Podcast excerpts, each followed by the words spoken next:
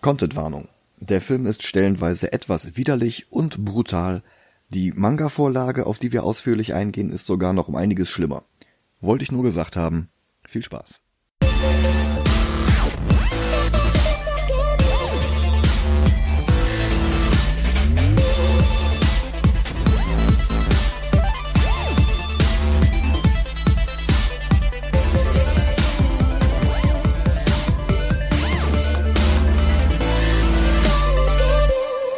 Hallo, konnichiwa, willkommen zu einer besonders gruseligen Ausgabe von Movie Gelantes. Hi, Mein Name ist Michael Heide mein Name ist Dennis Kautz.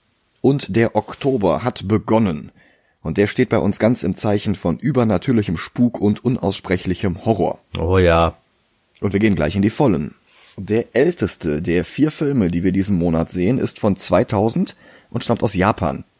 Uzumaki, auch bekannt als Spiral oder Out of This World, ist eine Verfilmung des Manga von Gruselspezialist und Eisner Award Gewinner Jinji Ito.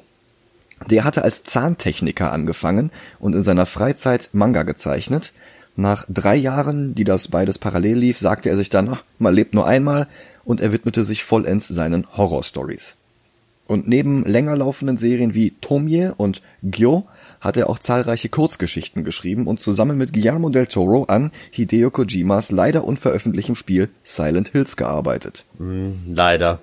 In Kojimas folgendem Spiel Death Stranding hat er einen Cameo als Ingenieur. Jinji Itos Zeichenstil ist sehr kontrastreich. Schwarz-Weiß mit expressivem Einsatz von schwarzen Flächen. Das Ganze erinnert teilweise an Swamp Thing-Erfinder Bernie Wrightson. Sein bekanntestes Werk ist allerdings wohl Uzumaki, japanisch für Spirale oder Strudel. Und damit ist nicht der Apfelkuchen gemeint, sondern ein Sog oder Wirbel, wobei natürlich auch der Apfelstrudel spiralförmig zusammengerollt ist. Wie ein Sog oder Wirbel ist auch Uzumaki, also der Manga. Die 19 Kapitel plus ein Bonuskapitel, das später nachgereicht wurde, aber mittendrin spielt, waren zunächst als Episoden im Seinen-Magazin Big Comic Spirits veröffentlicht worden.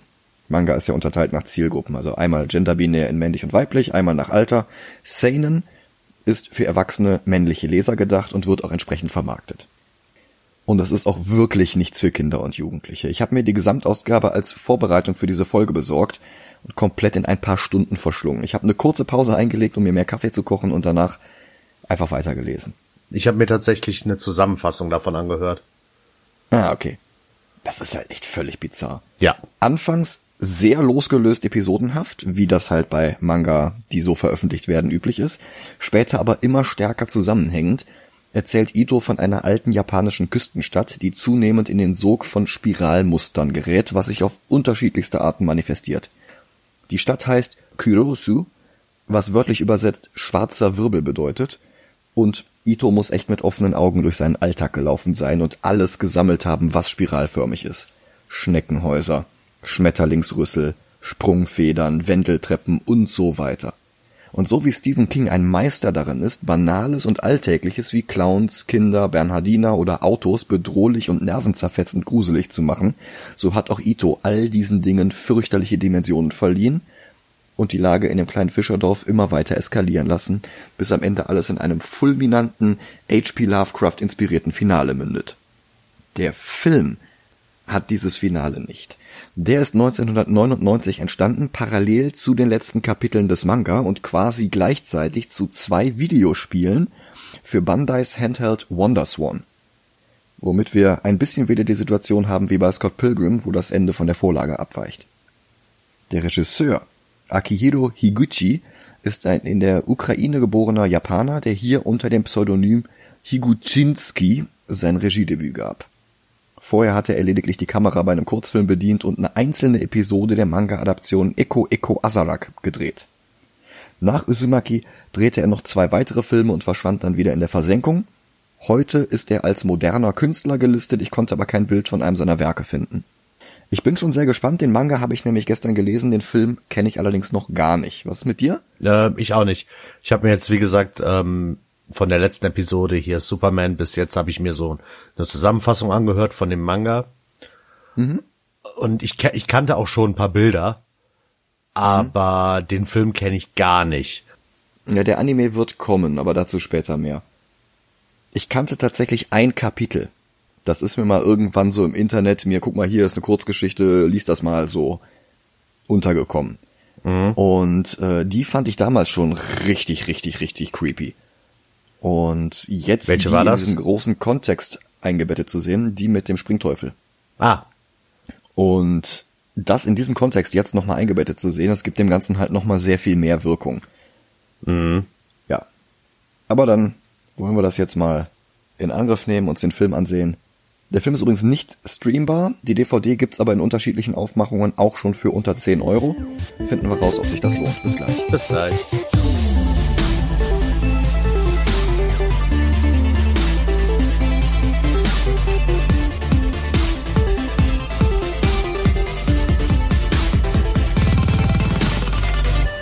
Da sind wir wieder. Hi. Alter. Der Film hat ein sehr viel langsameres Erzähltempo als der Manga, aber dann passiert plötzlich alles auf einmal und vor allen Dingen wird kaum eine der Geschichten ganz zu Ende erzählt. Und der gesamte Handlungsbogen natürlich sowieso nicht. Mir fehlen da so viele Sachen. Oh ja, und mir erst. Und die, best, die beste Story aus dem Manga ist gar nicht im Film. Das Krankenhaus? Nee, äh, das mit dem Liebespaar, mit den Schlangen, Das fandst du die beste Geschichte? ich fand die am coolsten. Ja, du hast nur eine Zusammenfassung gelesen, ne? Ich gebe dir mal den ganzen Band, wenn du willst. Alles klar. Das Krankenhaus mit den Schwangeren, das ist die Ach, mit den Story. äh, Moskitos. Genau, Ah, ja. ja. Aber wie gesagt, gar nicht im Film drin. Beides nicht. Wie der Manga beginnt der Film mit einer kurzen Einleitung von Erzählerin Kirie, die ankündigt, uns von den Geschehnissen zu erzählen, die sich in ihrer Heimatstadt Kurosu ereignet haben. Und von da springt der Film allerdings direkt in eine Vorspannsequenz, in der eine blutverschmierte Leiche auf dem Boden liegt, während die Kamera über ihm rotiert, was so einen Plattenteller-Effekt erzeugt. Der Film ist nämlich redlich bemüht, den zahllosen Spiralmustern der Manga-Vorlage noch weitere hinzuzufügen, die teilweise nur durch bewegte Bilder möglich sind. Danach sind wir wieder im ersten Kapitel des Manga. Kirie, die im Comic rote Haare hat, im Film ungefärbte schwarze Haare, dafür eine rote Schuluniform, ist zu spät dran. Sie ist auf dem Weg, um ihren Freund Shuichi abzuholen, der in einem anderen Ort zur Schule geht. Und sie wird aufgehalten von Yamaguchi, der wie ein Springteufel gerne Leute mit Jumpscares erschreckt.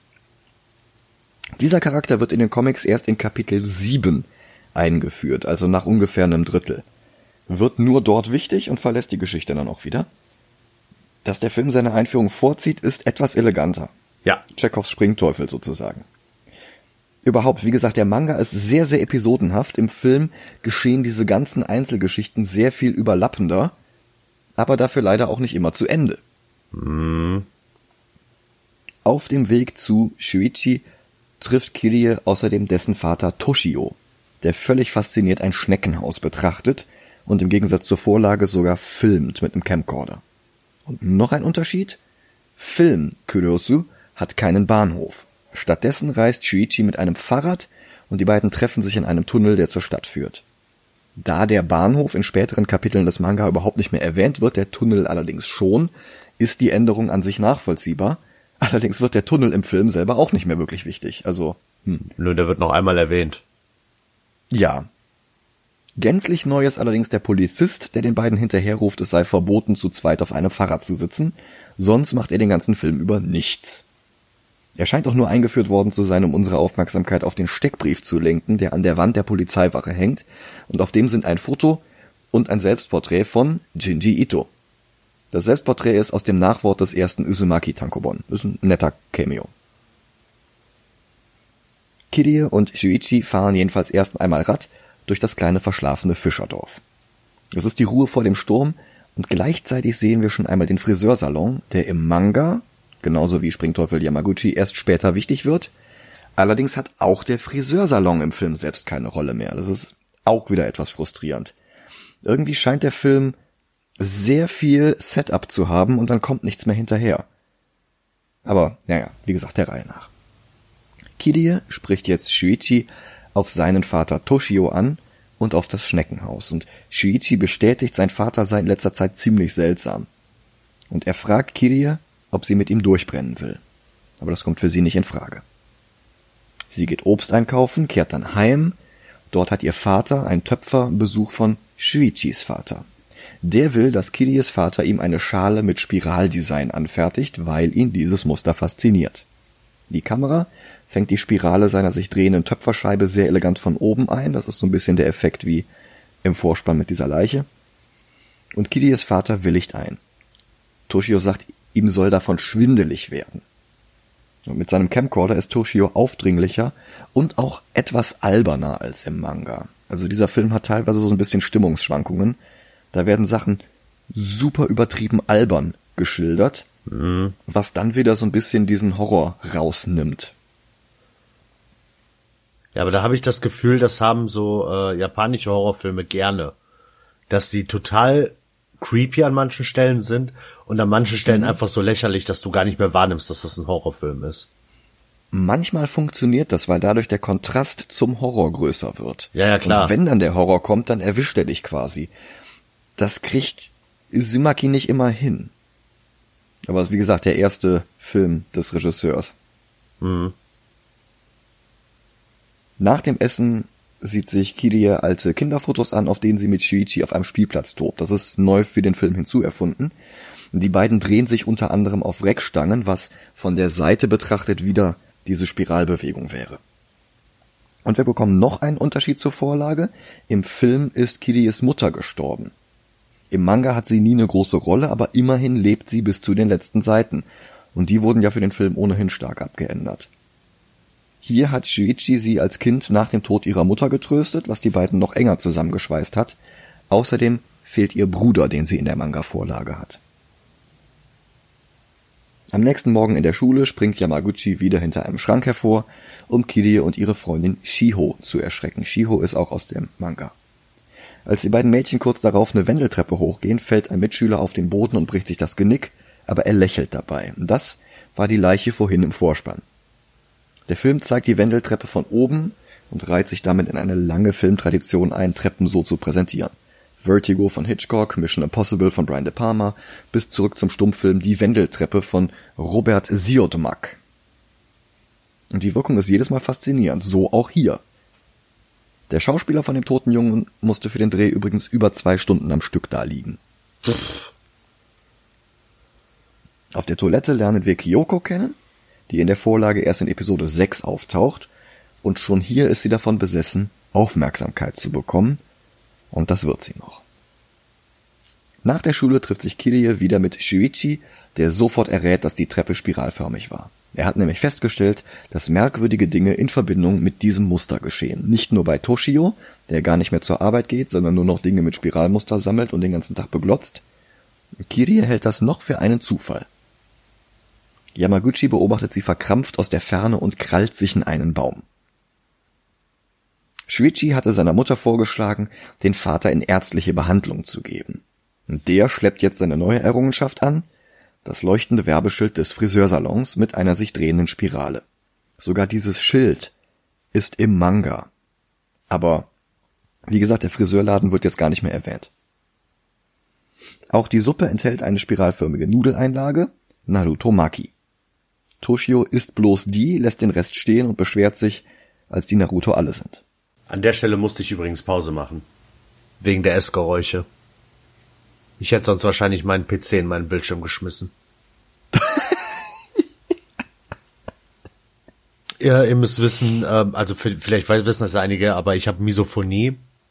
Misophonie oh, okay. ist der Hass auf bestimmte Geräusche. Und das haben Leute zum Beispiel mit so Quietschen, wenn man irgendwie eine Gabel über den Teller zieht und sowas. Und bei mir sind das halt Ess oder äh, äh, so Knuspergeräusche, wenn jetzt einer Chips isst neben mir. Dann würde ich die Person am liebsten erwürgen. Erst als er feststellt, dass er mit seinen Stäbchen die Suppe zu einem Strudel rühren kann, gibt er Ruhe und verspeist den Rest. Der Film präsentiert das Rühren etwas albern im Zeitraffer. Also wie gesagt, der hat echt so Stimmungsschleudertrauma teilweise.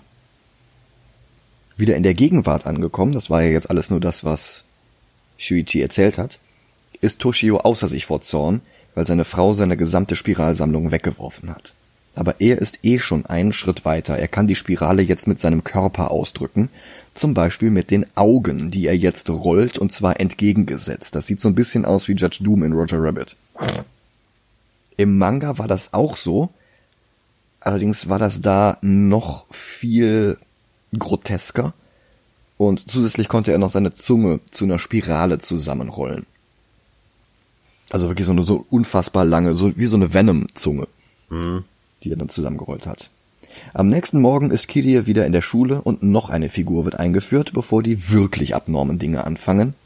Katayama. Im Manga kommt er nur, wenn es regnet und dann immer zu spät. Und auch hier betritt er das Klassenzimmer verspätet, aber nicht pitchnass, sondern schleimüberströmt. Unser Mitschüler Tsumura macht sich über ihn lustig und nennt ihn eine Schnecke.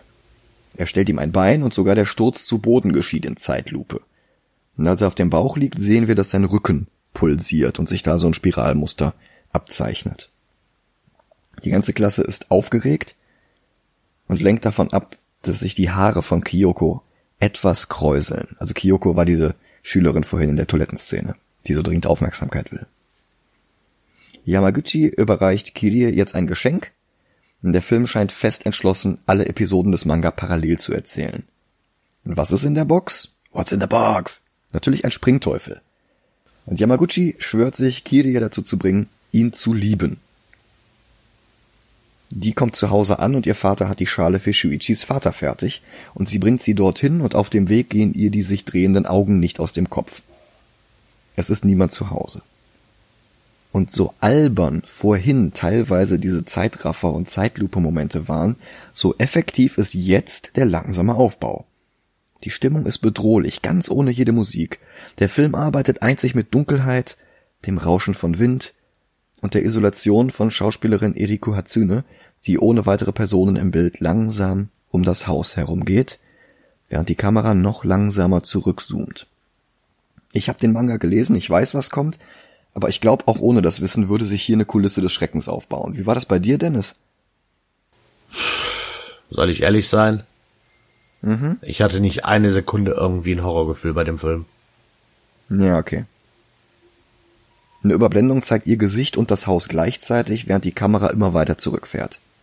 Dann kommen Shiichi und seine Mutter ins Bild und Kiries Schrei hallt durch die Nacht.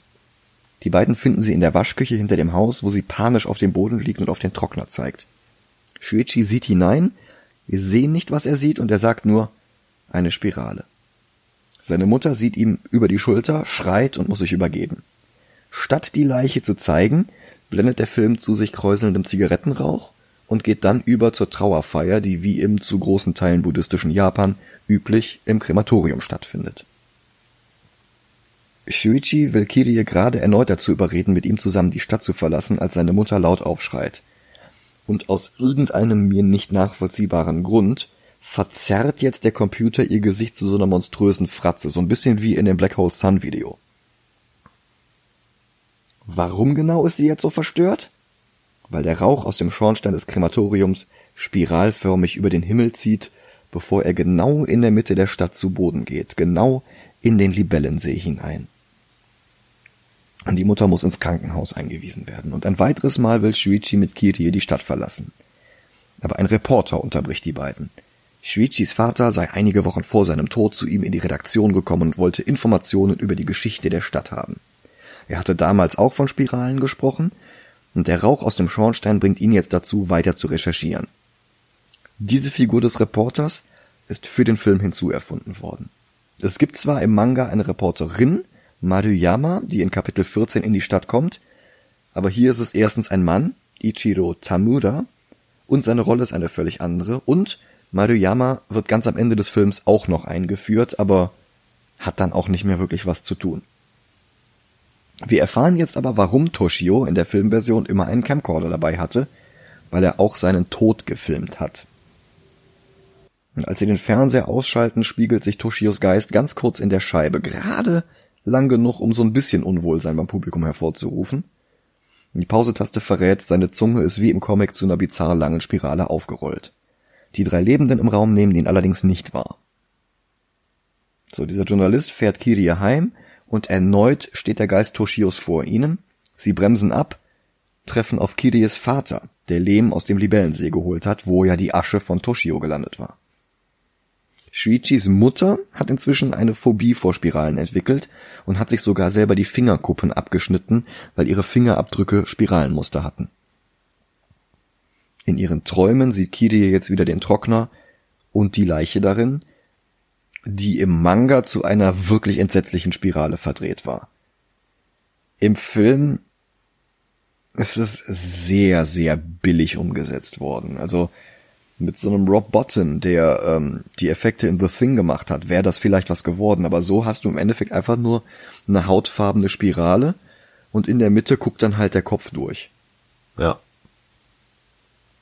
Immerhin, die Leiche öffnet die Augen, das ist ein bisschen creepy und Kirie erwacht dann schreiend aus ihrem Albtraum. Sie geht zum Schuppen ihres Vaters, der sie zurück ins Bett schickt und in den Töpferofen starrt. Der Töpferofen hat seine eigen, sein eigenes Kapitel im Manga und das geht hier auch völlig unter. Ja, das stimmt. In der Schule steht Gerätetonen an. Die Kamera hält jetzt ungefähr fünf Minuten lang auf irgendwelche Schülerinnen beim Turnen. Und es geht nicht voran. Kyokos Haare drehen sich immer weiter und der Film stellt das ein bisschen billig dar. Die Frisur sieht ein bisschen aus wie Lakritzschnecken. Apropos Schnecken. Tsumura, das war der, der vorhin dem langsamen Katayama ein Bein gestellt hatte, der hat jetzt unfassbaren Durst und hört nicht auf, Wasser aus dem Hahn zu trinken, und auch sein Rücken pulsiert jetzt verdächtig. Der Reporter Ichiro recherchiert in der Bibliothek. Toshio hatte vor seinem Tod einen Spiegel in den Trockner gelegt und Ichido findet heraus, dass es einen alten Kult gab, der Schlangen angebetet hatte, und dieser Kult hat rituell Spiegel ins Wasser gebracht, um die Schlangen heimzubringen, was immer das heißen soll. Dieser Schlangenkult ist eine weitere Erfindung für den Film, weil die Drehbuchautoren Kengo Kaji, Takao Nita und Chika Yasuo sich parallel zur Entstehung der letzten Kapitel des Manga ein eigenes Ende ausdenken mussten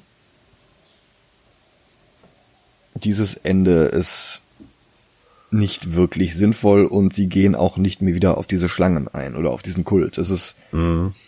sehr viele fragwürdige Entscheidungen beim Dreh dieses Films. Kirie ist jetzt mit Shuichi bei seiner Mutter im Krankenhaus.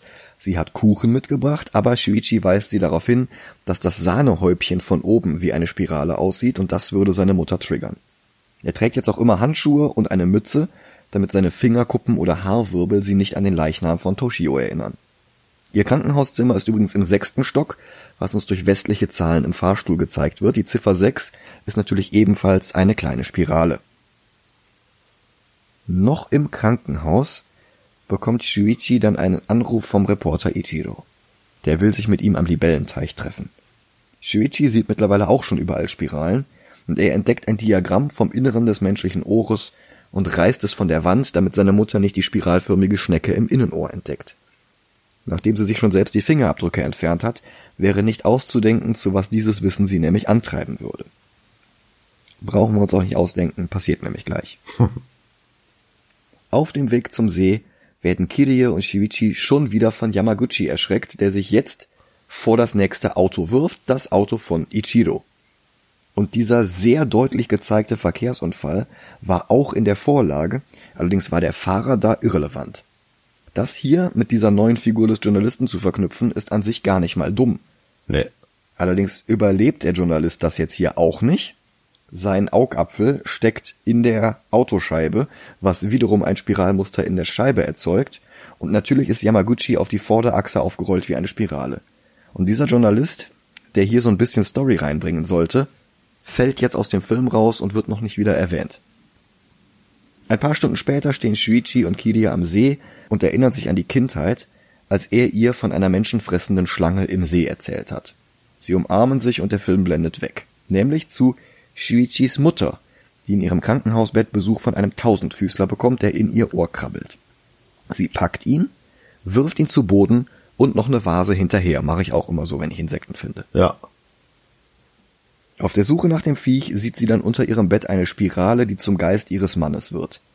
Und er weist sie jetzt auf die Spirale in ihrem Innenohr hin, und sie nimmt eine der Scherben der Blumenvase, holt aus, und der Film schneidet auf den Flur vor ihrem Zimmer und wir hören einen brachialen Schrei. Das alles war im Manga ähnlich, allerdings sehr viel gruseliger. Also alleine der Geist erschien ihr da nicht einfach unter ihrem Bett, sondern im Strudel ihrer Infusionslösung. Also sie hing am Tropf und oben hattest du dann halt so einen leichten Strudel drin und darin taucht dann der Kopf von ihrem verstorbenen Mann auf und das ist so viel heftiger Mhm. als hier einfach nur dieser aus dem Nichts erscheinende Kopf. Auch bei ihrer Einäscherung kommt spiralförmiger Rauch aus dem Schornstein, der bildet jetzt aber noch deutlicher die Gesichter von Shuichis Eltern. Katayama, der sehr langsame Schüler aus Kirias Klasse, malt Spiralmuster auf seinen Kalender, er verfolgt den Wetterbericht, ein Wirbelsturm rast genau auf Kuryosu zu. Sehr durstig kippt Katayama eine ganze Flasche Wasser und guckt dann in die Kamera, seine Augen sind auf monströse Weise gelb. Den Rest der im Manga wirklich widerwärtigen Verwandlung spart sich der Film. Stattdessen führt er jetzt Maruyama ein, die Reporterin aus den späteren Kapiteln der Vorlage. Sie berichtet aus Kurotsu über riesige Schnecken, die plötzlich aufgetaucht sind und die Wand des Schulgebäudes hochklettern. Maruyama interviewt daraufhin Schülerinnen und Schüler, die bestätigen, dass es sich bei den Schnecken um ihre ehemaligen Mitschüler handelt. Und das alles ist im Manga sehr viel ausführlicher und sehr viel ekliger. Oh ja. Da, gesch da geschieht die Transformation um einiges langsamer und unheimlicher und auch nicht bei beiden Schülern gleichzeitig. Das widerlichste ist, wenn die Augen aus ihren Hüllen rausploppen, weil sie zu langen Fühlern geworden sind. Danach werden sie in einem Gehege gehalten und paaren sich auch noch. Nach ihrer Verwandlung sind sie wie herkömmliche Schnecken, nämlich Zwitter. Tatsächlich legt einer von ihnen sogar später Eier im Wald, und der Lehrer vernichtet sie aus Angst vor mehr Riesenschnecken, bloß um sich ein paar Seiten später selbst in eine zu verwandeln. Es bleibt im Manga auch nicht bei einer Andeutung, ein Wirbelsturm käme auf die Stadt zu. Stattdessen schlägt er voll ein und zerstört mehrere Häuser. Dann kommt ein weiterer Sturm und noch einer und noch einer, und am Ende reichen schon zu laut gesprochene Worte, um weitere Tornados zu erzeugen, und nur die ältesten Häuser der Stadt bleiben noch stehen. Das sind so alte Holzreihenhäuser. Aber der Film schaltet jetzt zehn Minuten vor Schluss plötzlich 18 Gänge höher und präsentiert im Schnelldurchlauf die Enden der einzelnen Geschichten. Mhm. Auch die Transformation von Kyokos Haaren ist jetzt abgeschlossen. Ihre Haare sind jetzt absurd lange Spiralen, die den ganzen Flur ausfüllen. Und im Manga war sie nicht die erste, deren Haare so abgegangen sind. Da passierte das nämlich zuerst Kirie selbst. Die geht dann in den Friseurladen vom Anfang des Films, wo die Haare dann Medusa-mäßig anfangen, die Leute um sie herum anzugreifen. Also die Haarsträhnen greifen sich dann eine Schere und fuchteln damit nach der Friseuse und sowas. Und erst als sich Kirie selbst ihre Haare abschneidet, hat sie Ruhe. Den Rest des Mangas trägt sie dann auch eine Kurzhaarfrisur. Hier fehlt das alles komplett. Shuichi und Kirie entscheiden sich endlich, die Stadt zu verlassen. Sie wollen ihren Vater mitnehmen, aber der ist verschwunden. Shuichi geht plötzlich zu Boden, seine Beine auf bizarre Weise zu Spiralen verdreht und dann stirbt er plötzlich in ihren Armen. Dann dreht sich sein Hals um 180 Grad, seine Augen leuchten gelb und er spricht plötzlich mit dämonischer Stimme Werde auch du eine Spirale. und dann verdreht er sich immer weiter, krabbelt auf sie zu, Schnitt zu schwarz. Die Montage, wie die einzelnen Geschichten enden, geht weiter, wobei halt auch sehr viel übersprungen wird und es gibt auch jetzt nur noch Standbilder. Kyoko zum Beispiel. Da haben die Haare immer mehr von ihrer Lebensenergie abgesogen, bis sie irgendwann an einen Telefonmast gelehnt im Stehen verhungert ist. Der Manga zeigt uns diese Entwicklung ausführlich, kontrastiert mit Kirie, die sich ihre Haare ja abtrennt. Und der Film zeigt uns jetzt einfach ohne Kontext, ohne Erklärung die ausgezehrte Leiche am Telefonmast. Punkt. Dann zeigt der Film noch ein Standbild eines Menschen inmitten der Schneckentransformation. Dann Kiries Vater, der sich mit einer Bohrmaschine ein spiralförmiges Loch in sein Auge gebohrt hat. Und das ist völlig anders als bei Ito. Dort benutzt der Vater bloß immer mehr Lehm aus dem Libellensee und seine Skulpturen werden immer bizarrer. Diese Skulpturen sehen wir hier so am Rand des Bildes und die sehen noch relativ harmlos aus, haben halt bloß auch Spiralformen. Und im, im Manga siehst du da halt wirklich die Geister der Verstorbenen drin, die aufschreien und, und gequält gucken und das ist wirklich heftig. Und der denkt da gar nicht drüber nach und serviert dann hinterher Shuichi Nudeln aus einem Teller heraus, der aus dem Lehm der Asche seines eigenen Vaters besteht. Also es ist wirklich ekelhaft. Mhm. Das ist hier alles nicht da. Shuichi zerstört im Manga den Ofen, der ganze Schuppen brennt ab und dann ist Ruhe. Und wie gesagt, das, das ist hier gar nicht. Da ist jetzt einfach der Vater tot und Punkt. Wobei das Bild von diesem spiralförmigen Tunnel im Kopf, das ist aus einem ganz anderen Kapitel. Da hat eine weitere Mitschülerin von Kiria eine Narbe auf der Stirn, die eine hypnotische Wirkung auf alle anderen hat, vor allen Dingen auf Männer. Und diese Narbe wird immer größer, natürlich auch spiralförmig, und frisst sich dann im Laufe des Kapitels immer tiefer in ihren Kopf hinein, bis am Ende das ganze Mädchen in ihrer eigenen Narbe verschwindet. Ja, dann gibt's noch ein Standbild vom spiralförmig verbogenen Leichnam von Shuichi, ein Standbild vom See und noch einmal Kirie, die uns wie am Anfang sagt, sie wolle uns jetzt die Geschichte ihrer Heimatstadt erzählen. Zack und Nachspann. Das ist so frustrierend, wie hastig der Film nach 90 Minuten plötzlich super überstürzt alle Plots beendet und den Nachspann bringt. Ja. Vor allen Dingen, weil er sich vorher so übertrieben viel Zeit gelassen hat. Also diese ewig lange Fahrradfahrt durch die Stadt, bei der du nicht wirklich was von Relevanz hast. Dann dieser 18 Mal auftauchende Yamaguchi, dessen Story noch nicht mal zu Ende erzählt wird. Also, das geht im Manga nämlich noch nach dem Autounfall weiter. Diesen geschenkten Springteufel, also diese Box, die öffnet Kirie im Manga erst nach Yamaguchis Beerdigung. Weil die spiralförmigen Rauchwolken irgendwann dazu führen, dass die Leichen doch wieder auf den uralten Friedhof kommen, ist er nämlich da beerdigt worden. Und der Springteufel erwacht dann eines Nachts zum Leben und sagt ihr, dass Yamaguchi für sie wiederkehren würde. Dann rennt sie mit Shuichi auf den Friedhof, sie buddeln den Sarg aus, öffnen den Sarg und Yamaguchi macht ein allerletztes Mal den Springteufel, springt auf einer Spirale, die wohl noch vor dem Auto stammte, verrottend hinter ihnen her, verliert dabei einzelne verwesende Körperteile, bevor er dann irgendwann ganz zerfällt. Ganz schlimm auch, ich habe schon erwähnt, die Episode im Krankenhaus, in der schwangere Frauen zu blutsaugenden Monstern werden, um ihre Kinder zu ernähren, weil Schwärme von Mücken manchmal spiralförmig in der Luft tanzen. Insgesamt endet der Manga damit, dass Kirie, ihr im Film gar nicht erwähnter Bruder Mitsuo und Shuichi zusammen mit der gerade neu in die Stadt gereisten Reporterin versuchen, Kyryotsu zu verlassen. Mitsuo hat selber die Verwandlung in eine Schnecke begonnen und sie hoffen, dass sie die Entwicklung rückgängig machen können, wenn sie dem Einfluss der Spirale entkommen. Denn in der Stadt haben jetzt alle den Verstand verloren und wer noch Mensch ist, hat damit begonnen, die ehemals menschlichen Riesenschnecken zu verspeisen. Erst gebraten oder überm Feuer geröstet und später sogar roh. Also einer schleppt die ganze Zeit einen Typen mit sich rum, bei dem die Verwandlung angefangen hat und er wartet nur drauf, dass die Verwandlung zu Ende ist, damit er den endlich fressen kann. Sie verlaufen sich dann allerdings im Wald, verlieren Mitsuo und kehren einige Stunden später zurück. In der Stadt selbst sind inzwischen allerdings mehrere Jahre vergangen.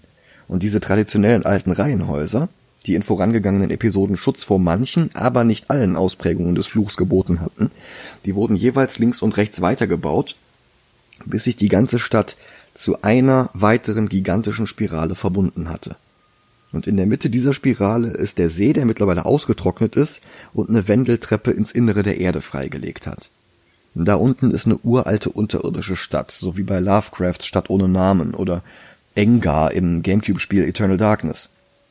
Und diese unterirdische Stadt sendet alle paar Jahrhunderte diesen Spiralenfluch an die Oberfläche und absorbiert am Ende die wenigen Überlebenden, um zu wachsen. Und auch Kilies Eltern werden versteinert Teil dieser unterirdischen Höllenarchitektur.